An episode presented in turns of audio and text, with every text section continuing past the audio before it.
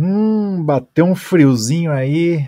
Onde será que eu vejo esse dado de temperatura? Tá seco pra caramba? Será que tá chovendo? Não sabe onde você consegue os dados meteorológicos para sua propriedade? Então fica aí que a gente vai falar sobre isso hoje. Inteliagro Podcast de profissional para profissional da agricultura digital.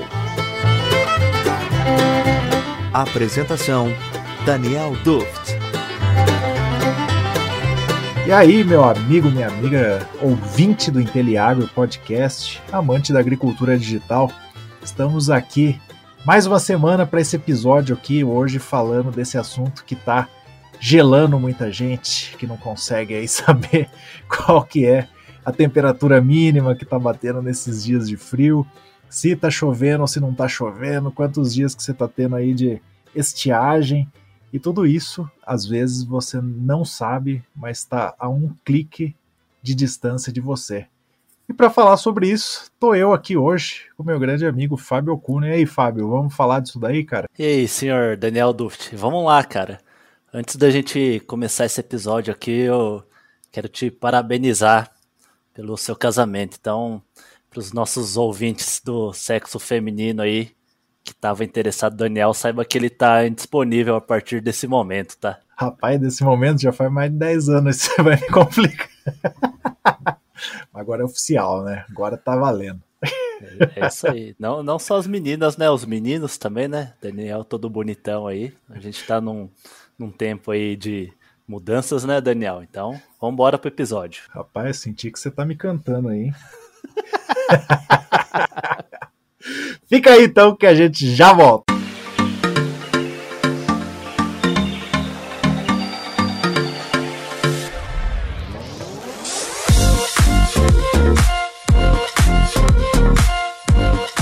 E aí, Fábio, vamos falar pra galera onde que a gente acha esses dados climáticos aí? É isso aí, Daniel. Vamos falar desse assunto que a galera tá, tá bem interessado, né, cara? Essas mudanças loucas aí que vem acontecendo, né? Não sei se é se é para sempre ou se é algo um ciclo, né? Mas a gente tem que parar de ficar só assistindo telejornal para saber o que, que, vai acontecer na nossa lavoura, né? Hoje essas informações aí estão todas disponíveis, a gente pode ver isso é, de forma bem assertiva dentro da nossa propriedade. Então, parar de ficar vendo televisão para saber algo de macro-região que, que não serve para muita coisa, né? Vamos falar a verdade.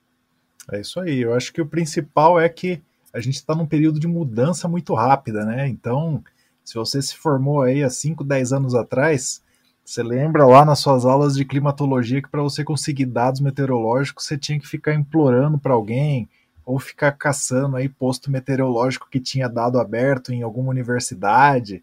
E hoje em dia tá tudo bem diferente, né? Graças a Deus aí a gente está tendo um acesso a esses dados facilitado a cada dia e deixando aí com que você não precise mais ser refém aí dessas informações que, além de não servir de nada, muitas vezes você não sabe para que, que elas servem, né? Você vai lá e só fala assim, ah, choveu, e aí?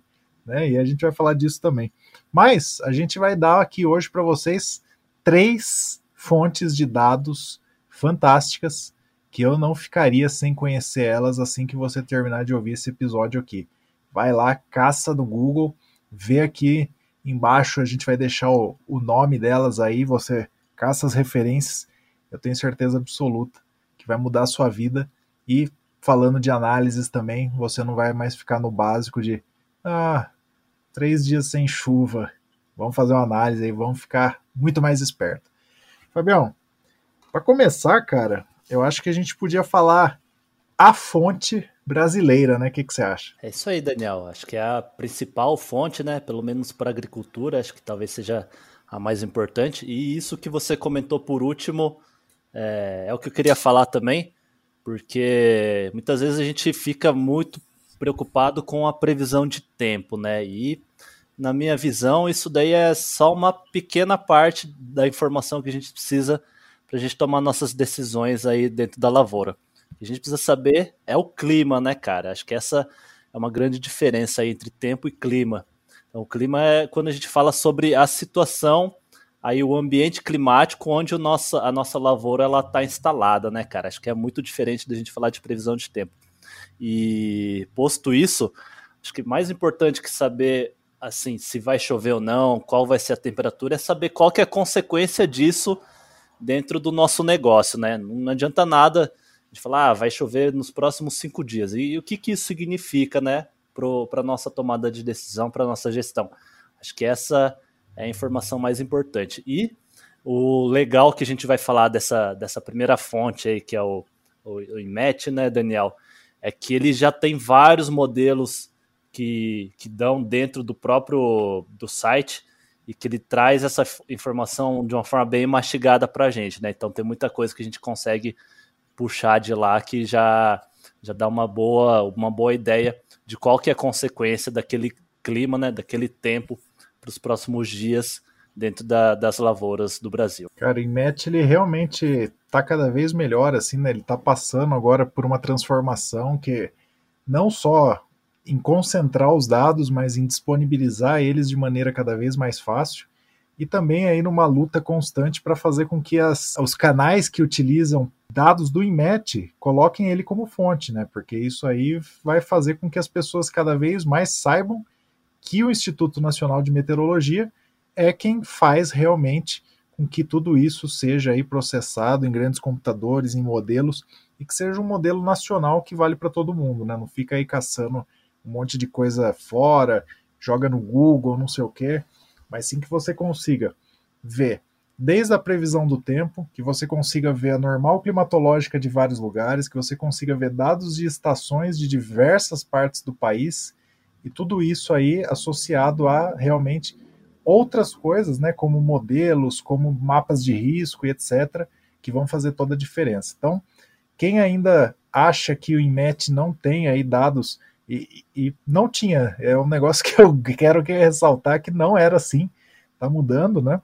Para o meu mestrado, por exemplo, para eu conseguir para o estado de São Paulo, que foi a, o que eu estava usando na época como área de estudo, eu tive que fazer uma solicitação por escrito, é, com papel timbrado da universidade, solicitando os dados que eu queria do Instituto Nacional de Meteorologia. E hoje eu simplesmente entraria aqui no site e faria download em 10 minutos.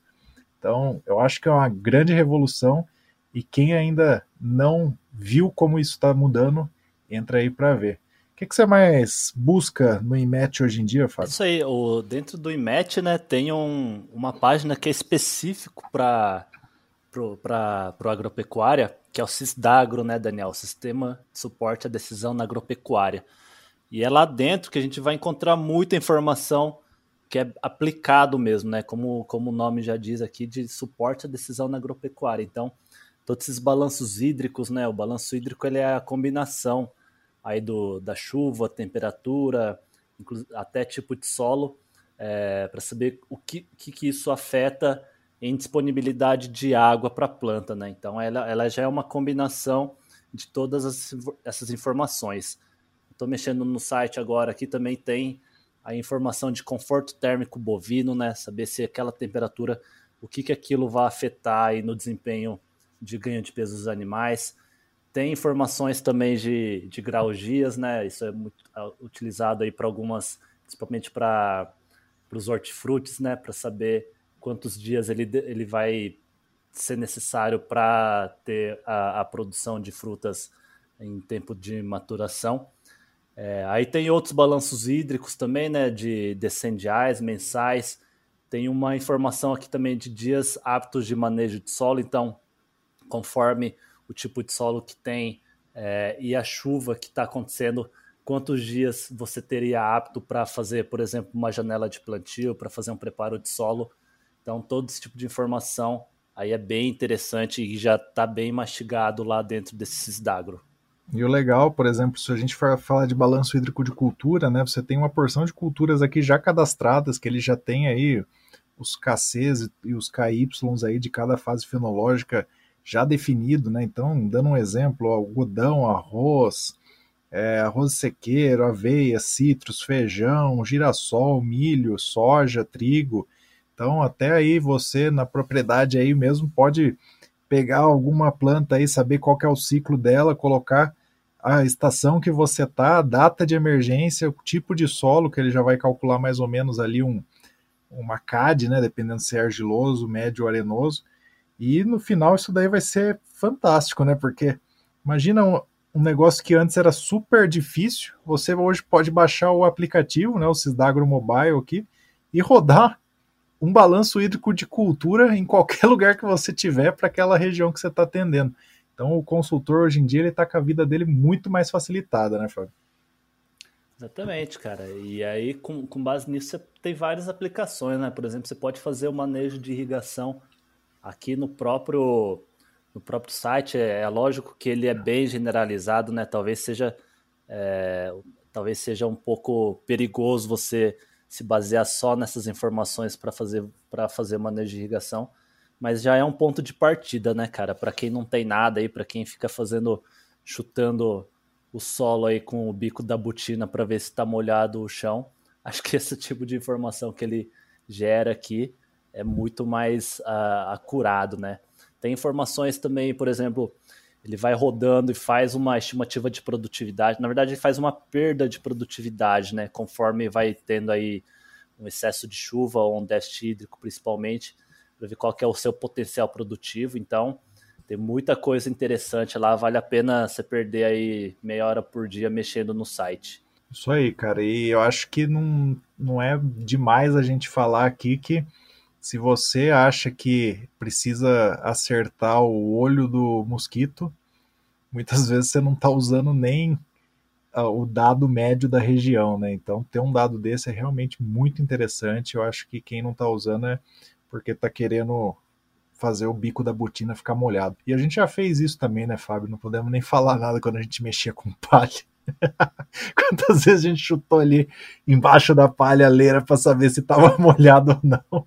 Acho que era muito mais fácil a gente usar o nosso medidor de umidade atrelado aos dados que a gente vai baixar do Instituto Nacional de Meteorologia, né, cara? Passando desse, né, a gente já pode falar do nosso segundo aqui, né, Daniel, que é aí uma, um banco de dados de informação que eu uso bastante, que é do NASA Power, né, Daniel? Isso aí, NASA Power aí, algo que ele está se popularizando cada vez mais e ele, a origem dele é, é bem, é, não é muito ligada ao agro, né? Mas se a gente for ver hoje, a usabilidade dele é muito forte no agro porque era um setor carente de informações, né? A gente está falando do NASA Power para energias renováveis, então para quem queria instalar aí novos projetos, poder fazer uma análise climática aí daquela região. E no fim das contas, o agro se beneficiou muito disso e utiliza aí a torta direito os dados do NASA Power para conseguir fazer análises de grande escala. É, muita gente critica dados no NASA Power porque dizem que ele tem um delay, e, por exemplo, em dados de precipitação ele mostra a chuva dias depois que aconteceu, mas se você está olhando para grande escala de tempo e de espaço, acho que não faz o menor sentido você ficar aí querendo também ser tão preciosista a esse ponto. E em dados médios ele entrega muito bem. Então, o NASA Power ele é uma grande fonte hoje para quem quer fazer esse tipo de análise, fazer essa análise aí de é, escalas temporais ou escalas regionais de uma maneira simples e o melhor, né, cara? Aquele negócio das APIs lá que você consegue já baixar automaticamente o dado, processar o que você quiser e já disponibilizar isso em tempo real.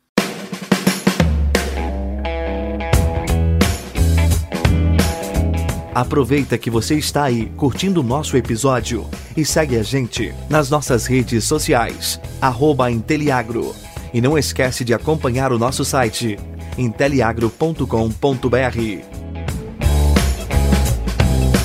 Isso aí, Daniel. Acho que o, o NASA Power, o interessante dele é, é, você conseguir informações de lugares que você não vai encontrar estações meteorológicas, né?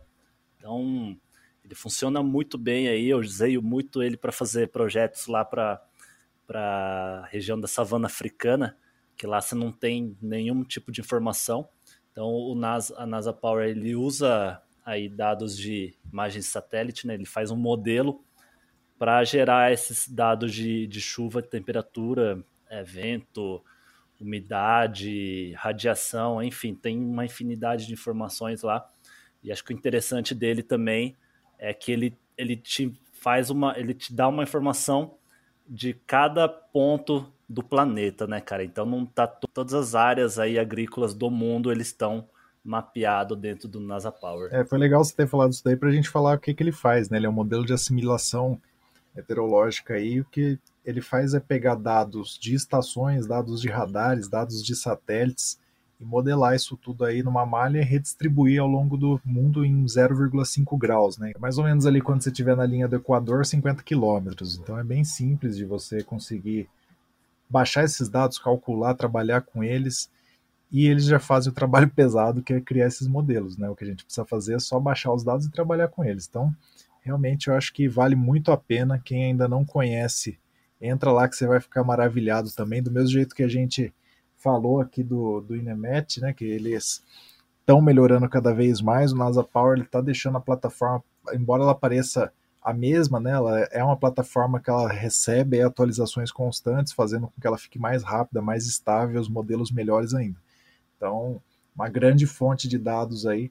E como você falou, né, para você poder usar aí para várias coisas, né? Então, ah, quero criar aqui, a gente falou do balanço hídrico do Cisdagro, né? Quero criar um balanço aqui de cultura para gerar alguma coisa de produtividade.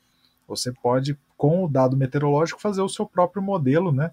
E ele já baixando esses dados automaticamente. Isso aí, cara. E dentro do site dele também, ele é bem rápido, né, cara? Você consegue entrar lá, você vê o mapa do globo terrestre inteiro.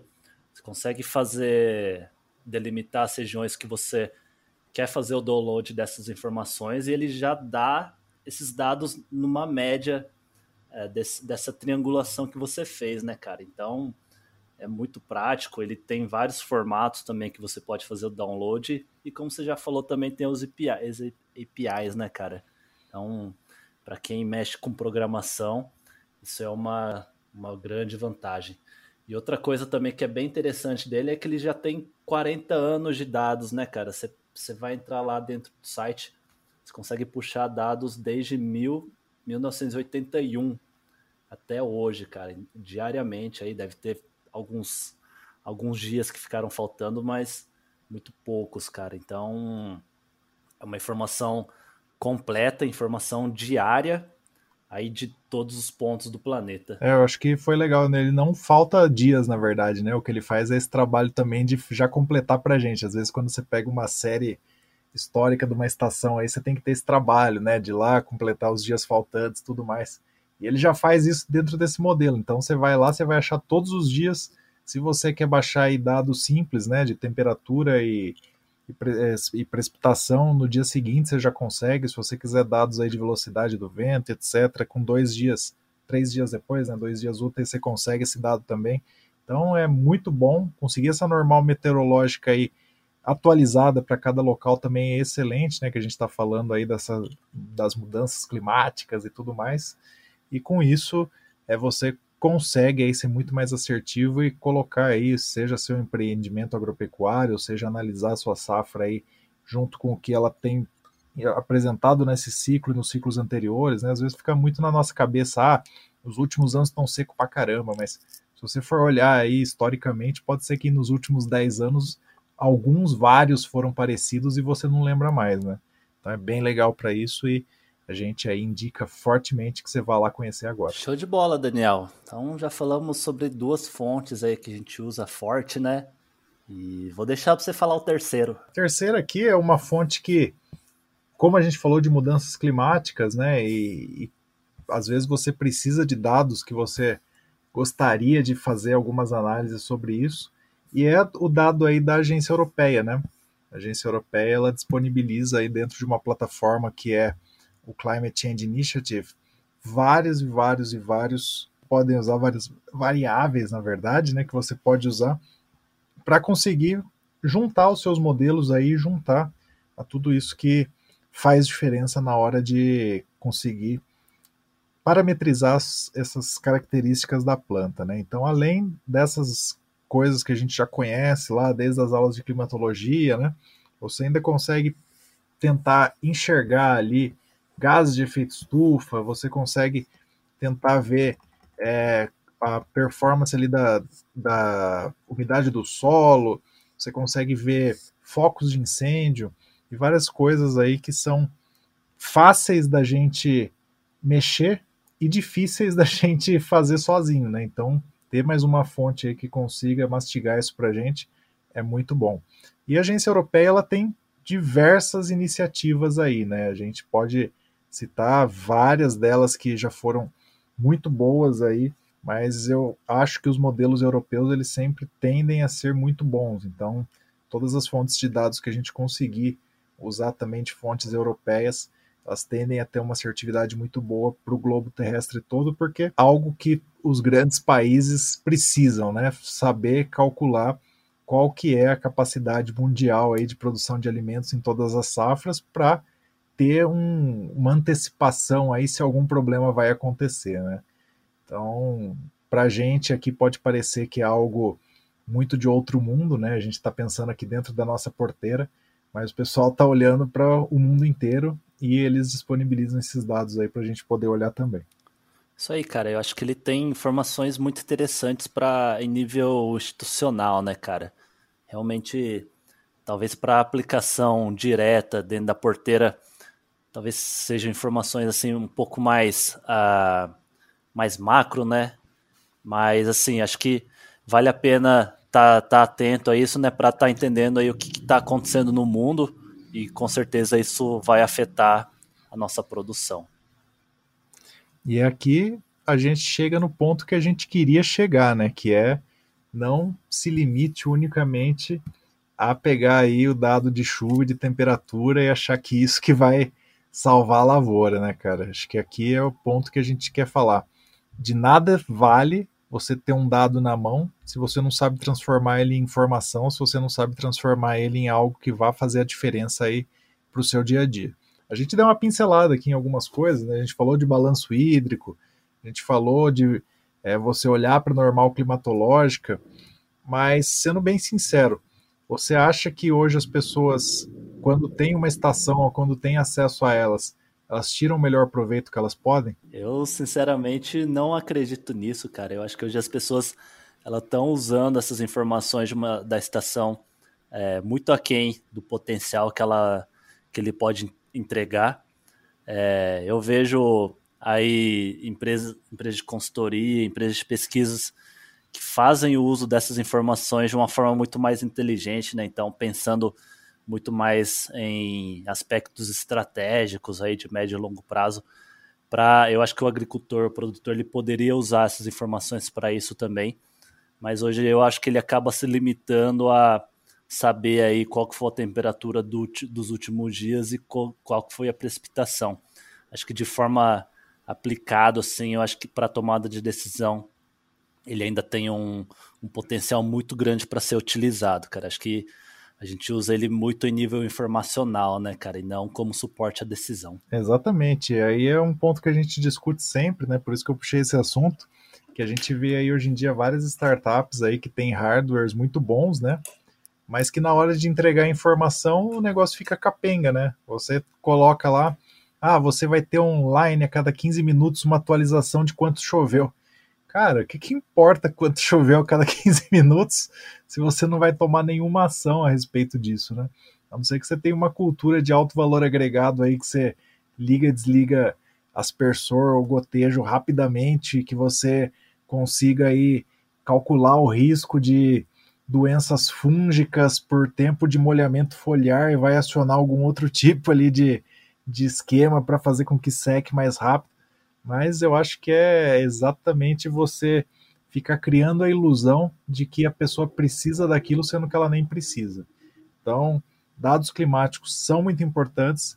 Se você pensar no ponto de vista espacial, talvez ele seja muito mais importante que o temporal, né?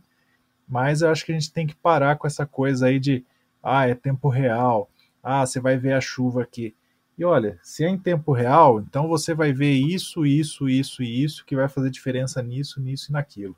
Né? Para a gente poder virar o jogo de verdade e não ficar só com alguém que vai ter no bolso ali o negócio para falar: olha, nos últimos 15 minutos choveu um milímetro. Isso aí, cara. É...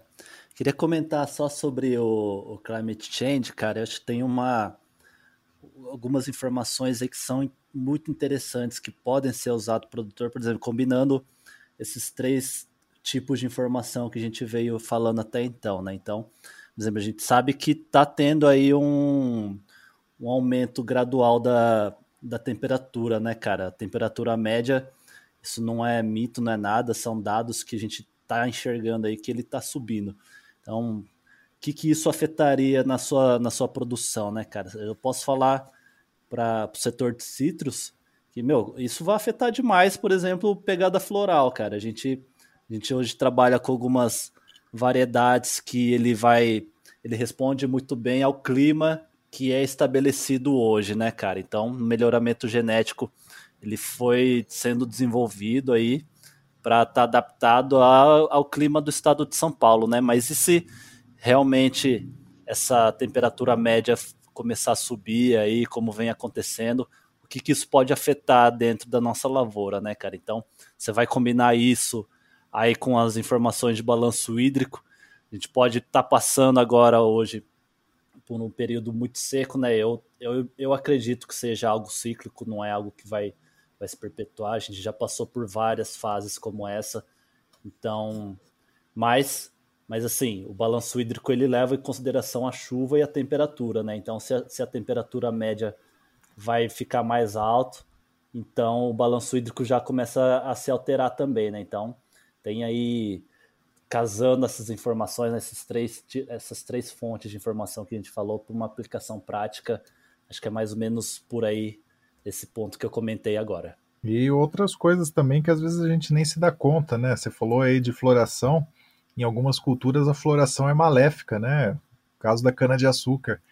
Muitas vezes as pessoas, ah, vai, vai florar, vai ter floração, não vai ter floração, e fica aquela coisa esperando alguém falar sobre o assunto. E, cara, as informações estão ali na sua mão, né? Você, se tiver uma estação meteorológica aí, você consegue ter certeza absoluta se vai ter condições de, de ter florescimento ou não. E, e isso vale para qualquer coisa, né? Se você tiver no café ou no citros, aí vai ser o contrário.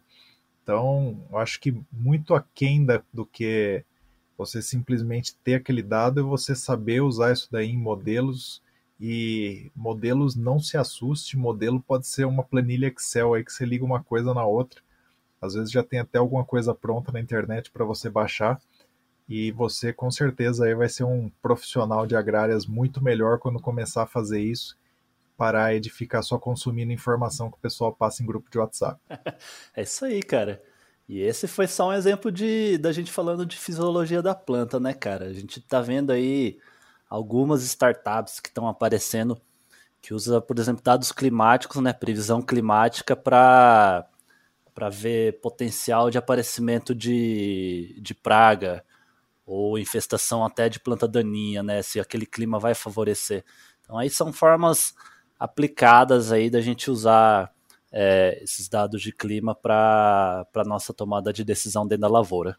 Show de bola. Eu acho que é um mundo de oportunidades e a gente está desperdiçando porque não está sabendo como utilizar. Então, quantos dias ficou sem chuva, isso diminui o meu risco de infestação, eu vou ter que pulverizar menos. Enfim, milhares e milhares de coisas que você precisa sair do básico para conseguir enxergar esse mundo lá fora.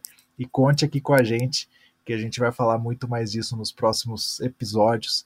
Mas eu gostaria de agora só recapitular esses três, essas três fontes fantásticas, eu acho que você deveria conhecer, porque se a gente trouxe aqui é que elas estão cada vez melhores e talvez não é todo mundo que conheça. Então, vai lá, procura do IMET, como que estão as, as coisas distribuídas hoje lá no site dele, vai lá no site do NASA Power e vai no site do Climate Change Initiative e ver o que, que você pode tirar de melhor de cada um deles e como que isso vai te ajudar aí a fazer suas análises de uma maneira muito mais fácil. É isso aí, Daniel. Acho que a gente pode colocar também um, na descrição do episódio, né, o, o link para acessar aí.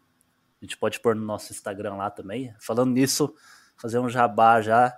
Pessoal que ouve a gente no, no Spotify aí, no, nos podcasts, vai lá no nosso Instagram, no Inteliagro. Só procura lá que tem bastante informação muito bacana aí.